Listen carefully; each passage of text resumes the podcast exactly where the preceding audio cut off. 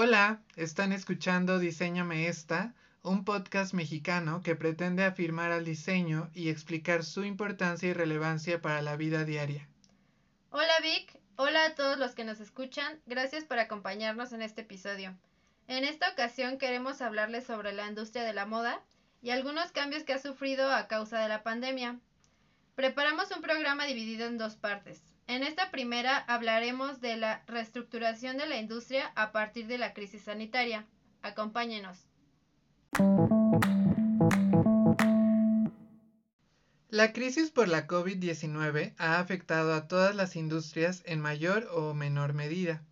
La moda es una de estas, la cual se ha modificado desde su estructura y que poco a poco se adapta a las nuevas condiciones del mercado. Analizaremos la relevancia de las temporadas, la posibilidad de ir hacia el e-commerce y el futuro de los desfiles de moda. Platicamos con Ariana García, coordinadora del área de diseño creativo en Arush, una comercializadora mexicana de ropa para dama. En mayo pasado, el director creativo de Gucci, Alessandro Michele, declaró que la marca italiana se desvinculará del calendario de la industria, el cual realiza de 4 a 5 eventos anuales, y únicamente presentará dos desfiles al año. El señalamiento es importante porque conlleva un cambio de pensamiento y de estructura y función de la industria. Ariana nos cuenta cómo funciona esto de las temporadas. En realidad la moda se rige por temporada, ¿no? O sea, se rige en primavera, verano y otoño-invierno, que son las cuatro estaciones del año que conocemos y se rige en base a eso. Si lo quieren ver relativamente hoy en día de pandemia, hoy eh, la moda tiene una pequeña, bueno, no es una pequeña, una muy grande revolución que pues ahorita se van a perder las temporadas, ¿no? Y se pierden porque el mundo estuvo cerrado. Entonces... Hay que entender el cambio que representa este panorama. Por un lado está la postura de Gucci, que reconoce un daño ambiental importante desde este esquema temporal, y por otro lado está la pandemia, donde las temporadas se deslavan y pierden relevancia. El pronunciamiento de Gucci es interesante porque cuestiona la temporalidad de la moda. ¿En serio es necesario construir una colección de prendas y siluetas cada tres meses? A mí me parece, y coincido con Michele, que este ritual temporal, primavera-verano, otoño-invierno, etc., está desgastado y que la pandemia es la oportunidad para repensar si la moda no tendría que ser más duradera. A este respecto, Ariana plantea el presente de la moda, la temporalidad. Que la moda se va a volver atemporal. ¿A qué nos referimos? Que no va a haber una temporada en sí, ¿no? Eh, un primavera-verano, un otoño-invierno, porque el la mente del consumidor cambia. ¿Y a qué nos referimos con qué cambia? El consumidor se da cuenta que a lo mejor puede vivir con... Estoy hablando del mundo del mercado masivo, ¿eh? O sea, podemos vivir a lo mejor con tres, cuatro pantalones o cinco pantalones y seis blusas y que, y que lo que necesitas hoy en día es salud o es a lo mejor comida o a lo mejor tener tu casa. Entonces, en, en ese momento la mente del consumidor cambia y se va más dirigida como a, ok, voy a comprar algo y no voy a comprar ropa desechable. Hoy voy a invertir a lo mejor en una prenda que me cueste 100 pesos, un poco, 100 pesos más, pero que me dure a lo mejor unas 6, 7, 8 lavadas más, ¿no? Por así decirlo. O que tenga mejor calidad, a eso me refiero. El confinamiento ha hecho que la moda cambie y nos hemos dado cuenta que podemos vivir con la mitad de la ropa que tenemos. Estoy de acuerdo en lo que Ariana menciona sobre invertir en calidad y en volver a lo básico. Sin embargo, creo que esta decisión debe mantenerse más allá de la pandemia. Por eso considero que la moda necesita de aquí en más ser atemporal porque es la solución a diferentes crisis que rodean esta industria, la climática, la económica y ahora la de salud. Estoy muy de acuerdo en lo que menciona Sara y por eso me parece que la decisión de Gucci es un parteaguas, pero que es un parteaguas cuestionable, en el sentido que la solución no está completa. La parte del daño al medio ambiente no se resuelve con dos eventos anuales Ahora bien, la pandemia ha permitido observar que la moda es una industria de importancia menor frente a otras. En el momento en que entra la pandemia, pues mm, la moda se paraliza y la industria se da cuenta que no es tan importante, ¿no? ¿A qué me refiero? O sea, por ejemplo, cuando vamos a una plaza, vemos un satélite, por ejemplo, ¿no? Y vemos que casi el 90% de los locales son de moda, ¿no? Es de ropa, es de indumentaria. Eh, em, zapatos, eh, belleza, y todo eso es moda. En el momento en que el mundo se cierra, todo se cierra, pues muchos, muchas empresas a nivel mundial nos quedamos con stock.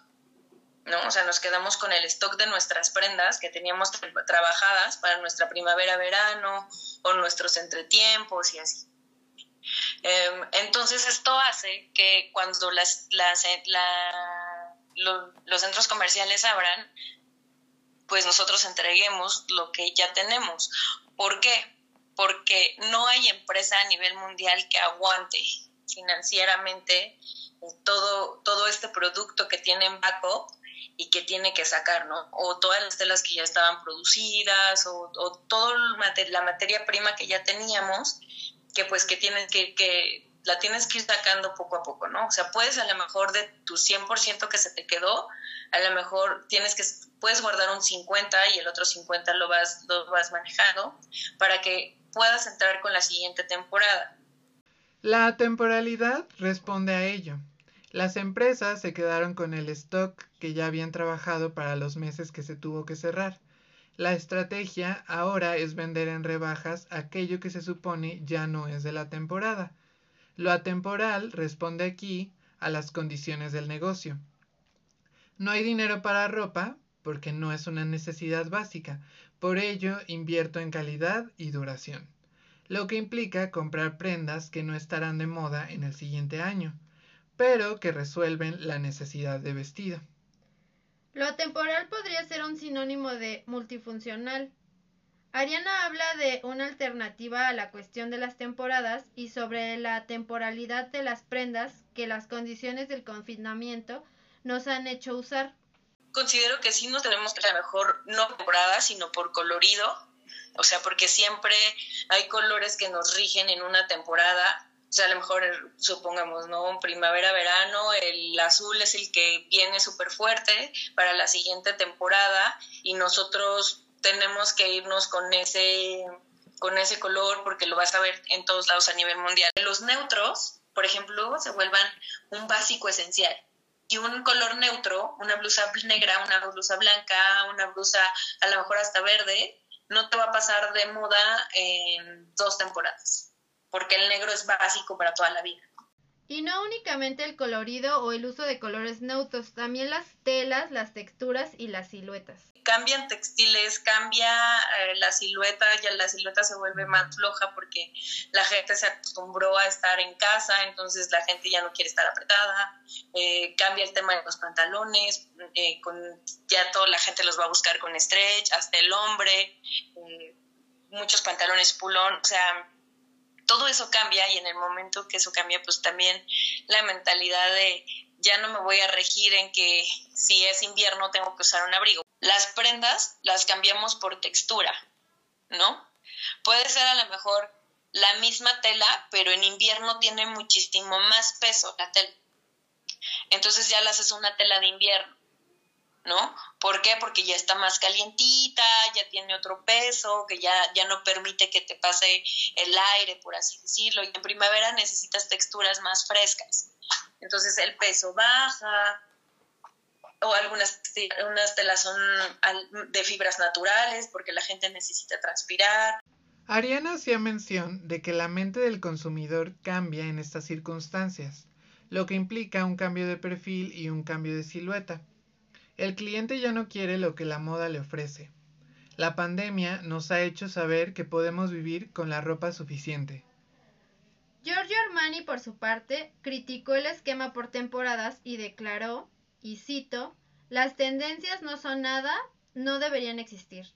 Y en este sentido, decir que está de moda ya no tiene sentido. Ariana nos comenta al respecto ¿por qué dice este señor que, se va la temporada, se van las temporadas? Porque todo cambia. O sea, hoy todo cambió, o sea, en el aspecto de que ya se oye bien trillado, ¿eh? Pero dicen, ya no somos los mismos. Y sí, ya no somos los mismos porque ya de repente no te importa ponerte, ay, pues voy a estar en mi casa, ay, bueno, me pongo una t-shirt X, ¿no? Ay, me pongo a lo mejor este, y ya no estás así de, ay, no, es que este no es el color de temporada. Ay, no, ¿sabes qué? Es que ahorita hace un un friego de frío y a lo mejor ya no, ya no necesitas el súper abrigo, ¿no? Ya necesitas a lo mejor una chamarrita o algún suéter porque al final no te vas a salir de tu casa.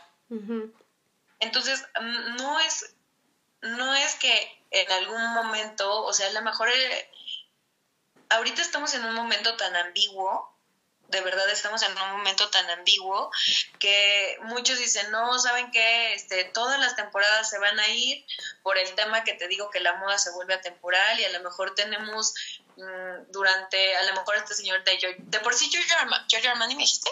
Ajá. Sí, siempre ha sido como muy neutro, o sea, él siempre ha sido muy clásico con colores muy neutros, o sea, eh, negros, blancos, y daban, o sea, dan toques de color, ¿no? Así se llama, toques de color cuando a lo mejor en una colección tienes como muchos neutros, eh, kaki, hueso, gris, y así, y a lo mejor tu toque de color es el mostaza o es el verde, con dos estampados con mucho punch de color, y eso te ayuda como a, como decir, ah, bueno, esta es mi colección, pero al final si tú quitas estos estampados, que son a lo mejor los verdes, los fuertes y todo esto, y los colores brillantes, los quitas y a lo mejor metes unos colores con unos estampados, a lo mejor blanco, algunos, haz de cuenta, lunares, para que sea, sea un poquito más específica, algunos lunares o algunas rayas con bloques de color en, en negro, en neutro, ya hiciste toda su colección, ya la hiciste de invierno, ¿no?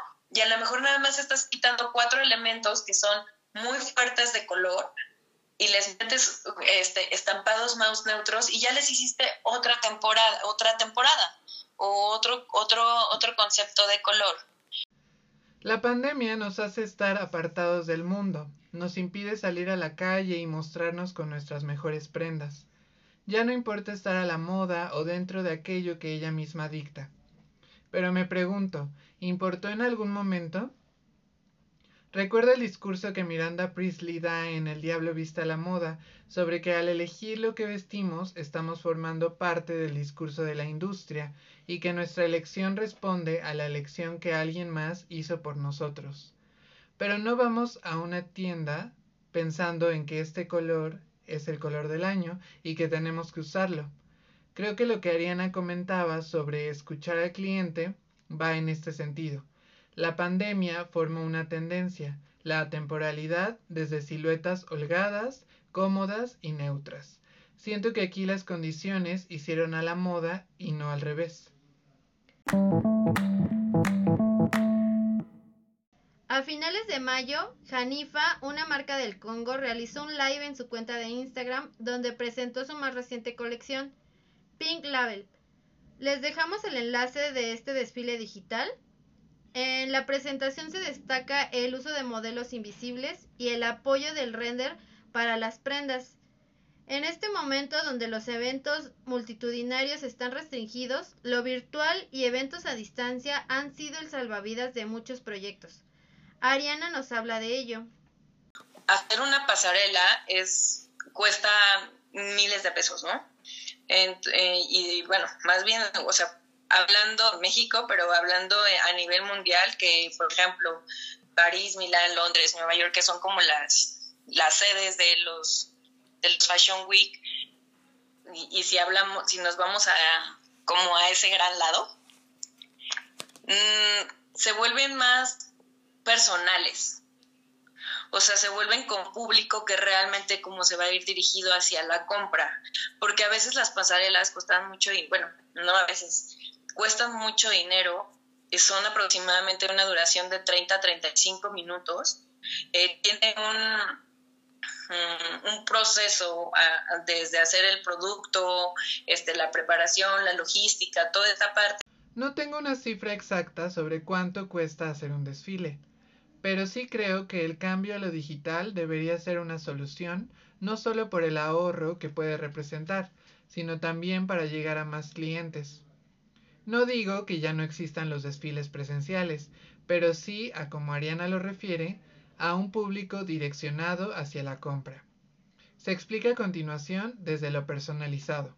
Todas las firmas, estas firmas como Gucci, Louis Vuitton, todos ellos, se empiezan a volver como más personalizadas. O sea, buscan más a su consumidor directo, entonces a lo mejor se vuelven más chiquitas, pero se vuelven más, o sea, más direccionadas al cliente objetivo, a quien van dirigidas. O sea, a lo mejor yo sé que tengo eh, no sé, por así decirlo, ¿no? O sea, tengo en Milán, tengo unos 6, 7, 8 clientes, más en París tengo tantos y aquí tengo tantos, voy a juntarlos todos, pero ya no van a ir las 100 personas o las 200 personas, a lo mejor van a ir unas 50, pero sé que esas 50 van a consumir mi producto o esas 50 eh, son las indicadas que tengo para distribuir mi producto o presentar mi producto o los influencers que me van a dar más notas y me van a dar como más publicidad y a lo mejor ya no es tan necesario que yo invite a tanta gente.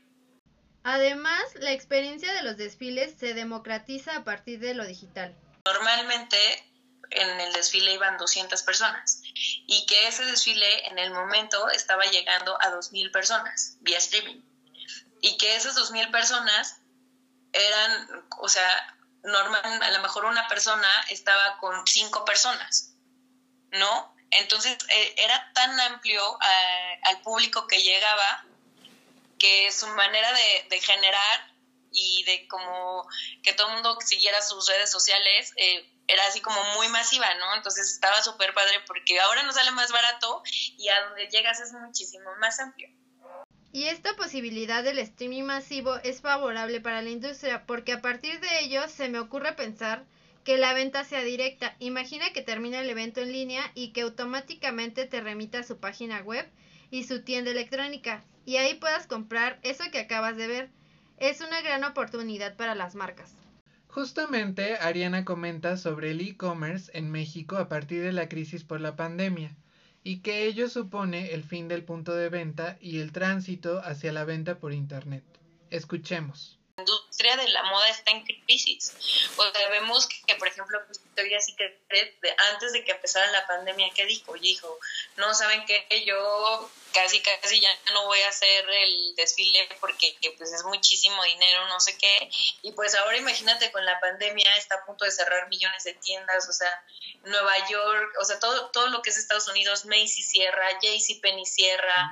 O sea, estás hablando que que nos está, o sea, muchas firmas importantes eh, reducen sus tiendas por lo mismo, prefieren tener, o sea, prefieren vender vía personal, interpersonal o internet que, tener locales. Todo el mundo empieza a bajar esta parte de, de tienda y se va al e-commerce y más con este tema de que pues todas estas empacadoras como Amazon y todos ellos empiezan como a repartir muy rápido y de repente sale gratis y de repente ahorita que ya van a entregar por drones y todo este, este rollo, la verdad en México no estábamos preparados para el e-commerce y esto nos ayudó, esto, esta pandemia a México le ayudó, le adelantó tres años de tecnología en el e-commerce. Nosotros estábamos súper lejos del e-commerce y la verdad la pandemia nos ayudó, nos adelantó tres años. O sea, esto nos ayudó a que México fuera un poquito más rápido durante la tecnología. No sé cómo lo veas tú, Ara, pero creo que el futuro de la moda está en lo digital. Algunos de nosotros habíamos comprado ropa por internet y mucha gente se resistía principalmente por el miedo a que no te guste al recibirla o que no te quede. Pero ahora ese miedo se ha disipado y las empresas han tenido que poner atención en que la experiencia de compra sea más gratificante. En este sentido, Ariana nos comenta sobre las soluciones y estrategias que la industria ha tenido que emplear para hacer frente a esta nueva normalidad. En cuanto a eh, estrategias hacia punto de venta, se, va a trabajar mucho con, con tomar cliente cautivo como clientes fieles a la marca, ¿no? Sí. Entonces vamos a trabajar sobre, sobre, sobre esta estrategia como, eh, no como las grandes firmas porque pues no hay dinero que alcance, pero sí como a lo mejor, oye, mira, te gusta mi producto, te puedo mandar mails, te puedo mandar a lo mejor unos tips de cómo te vistas, te puedo, eh, mira, mira mis redes sociales, porque... Esta estrategia busca encaminar al cliente a que realice la compra y por ello tiene que darle mucho peso a los medios digitales, pues será el único medio de comunicación. Sin embargo, creo que resuelve un problema pero genera otro. Al no poderte probar la ropa, eh, pues siempre hay un no me quedó, ¿no? Entonces, eh, o si las marcas ofrecieran la opción de que devuélvemelo, te lo cambio, el ir y venir de la paquetería creo que también genera otro gasto, otro consumo. O el, aunque sea que lo vayas y lo compres a la tienda, el que sepas que quizá no te queda y tengas que volver a ir, o sea, el ir a cambiarlo es otro, pues quizá no inversión, pero sí estás, o sea, estás generando un, una contaminación desde otro punto, ¿no? Darle mejor atención en punto de venta, en decirles, bueno, estamos pensando hacer como algunos, este, algunas pequeñas pasarelas como para clientes que nos fueron conociendo durante la pandemia en e-commerce para que se vuelvan como clientes este, fieles ¿no? a la marca. Entonces, también tienes que trabajar mucho en cuestión a fit para que la, como ahorita no todo está cerrado, entonces haz cuenta que son muchas estrategias. Tienes que decirle al cliente, yo, esta blusa, si tú te la llevas en este color, pero te gustó y a lo mejor te la llevas en esta, en este otro color, que aunque sea diferente tela, aunque sea, el fit te va a quedar perfecto. Porque como hoy en día no la gente va a la tienda y no se puede probar nada por seguridad, porque la gente tiene miedo. Entonces, tú, nosotros en México, a veces si no te pruebas, dices, ay, es que no sé cómo me va a quedar, ¿no? Entonces dices, ay, no, mejor no me la llevo. La moda, volviendo al pronunciamiento de Gucci y Armani, se comienza a percibir como una industria que ha causado más problemas que soluciones. El año pasado, una estudiante de moda del Royal College of Art se negó a presentar una colección física final para poder graduarse, esto como protesta por el consumo excesivo de ropa. Si bien la protesta es cuestionable, porque se podría pensar que hay detrás un acto de flojera o falta de organización, no lo es el mensaje que da, y menos viniendo de la propia industria. Por ello me pregunto, y te pregunto Ara, ¿podría ser la solución de la moda dejar de hacer moda? Dejar de hacer moda no implica dejar de hacer ropa, pero sí que exista un cambio de pensamiento y ver a la prenda como una solución y no como un deseo. Es complicado porque entonces ya no sería moda, sino solamente indumentaria de la vida diaria que da resultado a soluciones, pero le quitas quizá ese aspecto que, como Ariana lo menciona, es aspiracional a lo que no se tiene esta quizá magia de comprarte algo bien padre si solo nada más piensas en la función que va a tener. Todos en algún momento, aunque no tengas dinero, dices, ujo, le encantaría tener este bolso, ¿no? Uy, me encantaría tener este, esos zapatos que vi que están increíbles, no sé qué. Entonces, la, la industria es aspiracional. Sí, estoy de acuerdo con lo que menciona Sara y con lo que Ariana refiere pero hay que entender una situación. No somos un, un país que esté regido mucho por la moda. O sea, ese, ese también es otra cosa, ¿no? O sea, tienes que tener mucho apoyo, tienes que tener buena economía. En este sentido, ¿cuál es la moda en un país donde nunca lo es? Ariana explica el proceso de la moda en México. La moda nos llegaba, ¿no? Nosotros íbamos, la puedes ver en París, y bueno, ya la viste, tuviste tu primavera-verano en París, llegas a México, en México empiezas a sacar unos colorcitos, unos grupos, unas prendas, el cliente se empieza a familiarizar una temporada y hasta la siguiente temporada, supongamos, ¿no? En 2019 nosotros lo vimos en París o en Londres. En 2020, pues empiezas a meter algunos detalles, empiezas a meter algunas siluetas, alguna parte de color y el cliente se empieza en México a familiarizar, dice, ah, bueno, va, ok, bien este color. Y en 2021 es cuando dices, wow, está de super moda en México, pero ya está en otro lado, ya sabes, en la otra parte del mundo ya está Pero aquí siempre vamos atrasados, o sea, definitivamente en México siempre vamos atrasados. Entonces, por eso como que el, el mercado, también es por nuestro nivel socioeconómico, ¿eh? También es, parte de eso, o sea, nuestro nivel socioeconómico es la mayor parte, pues media baja, entonces también depende mucho de eso. Entonces, ¿por qué no plantear tendencias o comportamientos de moda no desde París o Milán, capitales de moda que son ajenas a nosotros y que no responden ni a nuestra situación económica ni a lo que el cliente quiere, sino desde latitudes más cercanas y con las condiciones propias? No recuerdo en dónde escuché que la moda está en la calle y que la calle es el gran escaparate de las marcas para determinar lo que la gente quiere. ¿Por qué no atender a eso? Me parece que está siendo muy duro con la industria, pero también hay que reconocer el papel que ésta ha desempeñado en la pandemia. También durante la pandemia, eh, muchas industrias, pues no sé si lo vieron y así, o sea, muchas, muchas este, empresas nacionales y muchas internacionales ayudaron a toda esta parte de la, del lado quirúrgico, ¿no? Este, hacer batas, y eso, la verdad, eso fue un salvavidas. O sea, eso fue un salvavidas para que también la industria no cayera a pique. O sea, no, no, no nos fuéramos para abajo, ¿no? O sea, aunque decían, ay, no, Sara regaló tantas batas, sí, regaló tantas, pero cobró tantas, ¿no? O sea, y eso le ayudó mucho a que Sara no se fuera a pique y, y, muchas, ¿eh? igual aquí en México. O sea, en México de verdad muchos maquileros decían, o sea, buscaban qué empresas estaba haciendo cubrebocas para dedicarse a hacer cubrebocas, para dedicarse a hacer batas, para dedicarse a hacer lo que tuviera que ver algo de costura. Pero, ¿eso es moda? No creo. Es más bien una rama de la industria textil y una oportunidad de negocio desde las telas y la confección. La crítica que hago es al discurso de la moda. Por eso creo que la pandemia ha venido a poner de cabeza ese discurso, el cual no debería de continuar sino ser cuestionado. Aunque Ariana no está muy de acuerdo con esto, porque ella piensa que después de un tiempo, unos tres o cuatro años, se alcanzará el ritmo que se tenía antes de la pandemia. Y al parecer es posible, pero sin duda lo considero peligroso. La pandemia pues no va a ser para siempre.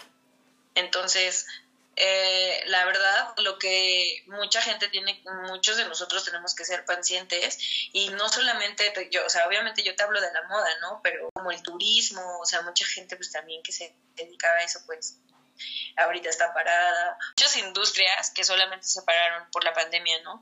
Y yo considero que la, y la verdad lo que he leído y he estudiado y así, pues la pandemia no va a ser para siempre, o sea, un día va a salir la vacuna y la gente va a querer salir y sabes que va a querer salir a ponerse los tacones y va a querer salirse a arreglar y va a querer decir, güey, ya estoy hasta la, la madre de la pijama, ¿no? Ya, ya me quiero poner este una blusita bonita y que me vean y porque lo emocional también tiene mucho que ver. La gente va a querer salir a lo mejor con los amigos, de antro, o vas a querer salir de vacaciones, ¿no? Y cuando sales de vacaciones, ¿qué es lo primero que haces? Pues vas y te compras el traje de baño, vas y te compras el vestidito, vas y el sombrero. La moda siempre va a seguir siendo la moda y algo que rija porque el ser humano está hecho para ser aspiracional. Tú siempre quieres tener algo más o quieres tener a lo mejor los tenis que te gustaron o quieres tener, este, verte bonita, quieres sentirte bien simplemente por eso, ¿no? Y a lo mejor es como estos cambios de look, ¿no? Cuando la señora va así toda, y le cortan el cabello y la pintan y todo, dicen, no, es que ya cambié y emocionalmente soy otra. Simplemente cambiaste tu manera de vestir, ¿no?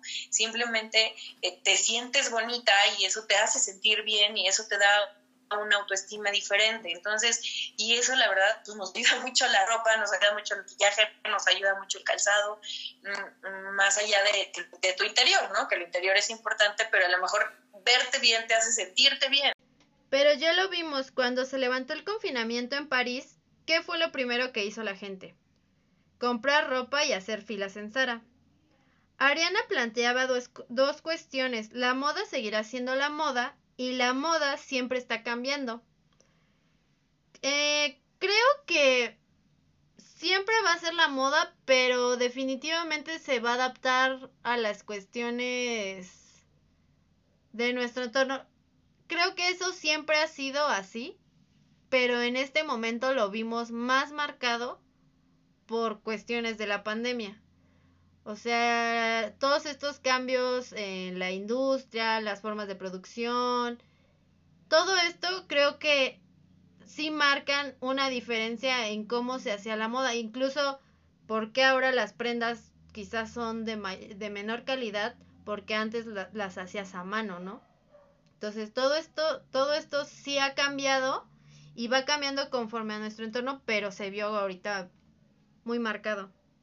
¿Tú qué opinas, Vic? Eh, yo estoy de acuerdo con ambas ideas que, que Ariana plantea, pero que creo que no tienen por qué ser axiomas, ¿no? O sea, como eh, creo que es necesario que se cuestionen. Eh, y me preguntaría, ¿la moda debería seguir siendo lo que es? Y creo que la respuesta es no, y un no rotundo. Tan no debería ser lo que es que agentes pertenecientes a la industria ya se han dado cuenta que el camino está errado. Estoy de acuerdo en que es complejo cambiar toda una institución, pero se debería hacer todo lo posible para lograr el cambio. Y en este sentido, el cambio constante en la moda, lo cual la hace ser moda, debe ser un cambio totalmente responsable. Y creo que a esto tendría que aspirar la industria. Y bueno, ya para terminar y dar nuestras conclusiones, yo quiero recalcar la crítica que miembros de la industria de la moda le han hecho a, la propia, ¿no? A la, a la propia industria. Estoy de acuerdo con desligarse del calendario de la industria, con ir hacia lo electrónico para venta y presentación de, de, las prendas, con dejar de hablar de tendencias y de modas e ir a lo atemporal. No tener ropa no es la solución, ¿no? O sea, se, se van a seguir haciendo eh, ropas, prendas, pero sí creo en reducir nuestro consumo y preguntarnos si, no sé, al ir a un centro comercial y ver un pantalón en rebaja, eh, preguntarnos si lo necesito o solo es un impulso de compra en respuesta a ese bajo precio. Creo que, que hay que ser mucho más responsables. Bueno, yo creo que este, este tema de la responsabilidad viene de ambas partes, como de los diseñadores y fabricantes de moda y del y del consumidor, ¿no? O sea, porque hay prendas que las realizan en un textil que quizá aguanta solo dos lavadas y también tú como consumidor el decir solo me va a aguantar dos lavadas, ¿no? O prendas que son de tela delicada y te vale y las echaste a la lavadora o sea, el, responsable en, esa, en ese aspecto, porque incluso las prendas vienen marcadas de cómo las debes lavar y así, pero a, o sea, a ti te valió y si tú sabes que no eres responsable para lavar tu ropa de cierta forma, como debería hacerse, pues entonces mejor no te lo, o sea, no te lo compres, ¿no? Si solo va a aguantar una puesta, una lavada, porque la echaste a la lavadora y se va a la basura. Y lo de lo de ser atemporal me, me estoy muy de acuerdo por porque las prendas deberían ser más, más este multifuncionales, ¿no? El que te pongas, le pongas el interior diferente, quizá una chamarra, y ya la puedes ocupar eh, si no hace tanto frío, o le pones un forro térmico y que sea para invierno. Porque las temporadas, no en la moda, sino en el mundo, o sea, en el planeta van a seguir, pero eh, ya, ya, que no estén marcadas quizá en, en las tiendas. Entonces, eso sería como un llamado a los diseñadores, ¿no? Que las prendas sean para adecuarse al clima, porque incluso el clima está cambiando constantemente. Entonces, pues va a ser muy difícil cambiar quizá todo de raíz, pero irlo haciendo poco a poco. Al final es ser responsables de lo que hacemos. Bueno, pues para finalizar, eh, les traemos las recomendaciones. En esta ocasión son dos documentales. ¿Qué nos traes, Vic? Yo les quiero recomendar el documental Franca, Caos y Creación, que al parecer lo encuentran en Netflix. Y es un documental sobre Franca Sozzani. Ella fue editora en Vogue Italia. Y me gustó mucho el trabajo porque, y bueno, relacionado a lo que comentábamos, eh, hay una un punto de vista interesante respecto a la industria en, este documental porque eh, se enfoca en, en, la, en la parte de la industria desde lo publicitario, desde eh, un medio impreso como es Vogue. Y me gustó, además, claro que tiene un, un toque de melancólico un poco porque quien hace este documental es el hijo de la, de la propia Franca. Y si no mal recuerdo, ella falleció meses antes de que el documental se estrenara o, falleció como al poco tiempo. No recuerdo muy bien eh, esa, esa temporalidad, pero es, es un muy buen trabajo y creo que que nos da otro punto de vista de la industria. Yo les quiero recomendar el documental de Iris Affel. Ella es una diseñadora que fue reconocida por sus icónicos lentes, no sé si la recuerden, y sus este, frases que invitan a la reflexión. Uno de ellos es, es mejor ser feliz que estar bien vestido y nos habla quizá de, de todo esto que hemos pasado durante épocas de pandemia, entonces que es más importante estar bien con nosotros mismos y un poco superfluo lo que traigamos puesto. Me recordó a, a, eso, por eso se los recomiendo. Eh, yo la vi en Netflix, entonces no sé si todavía esté ahí, pues, pues nada, muchas gracias eh, por escucharnos nuevamente y esperen la siguiente parte. Nos vamos a enfocar más en el futuro de la moda hacia una moda más sustentable. Esto fue Diseñame esta. Muchas gracias por escucharnos.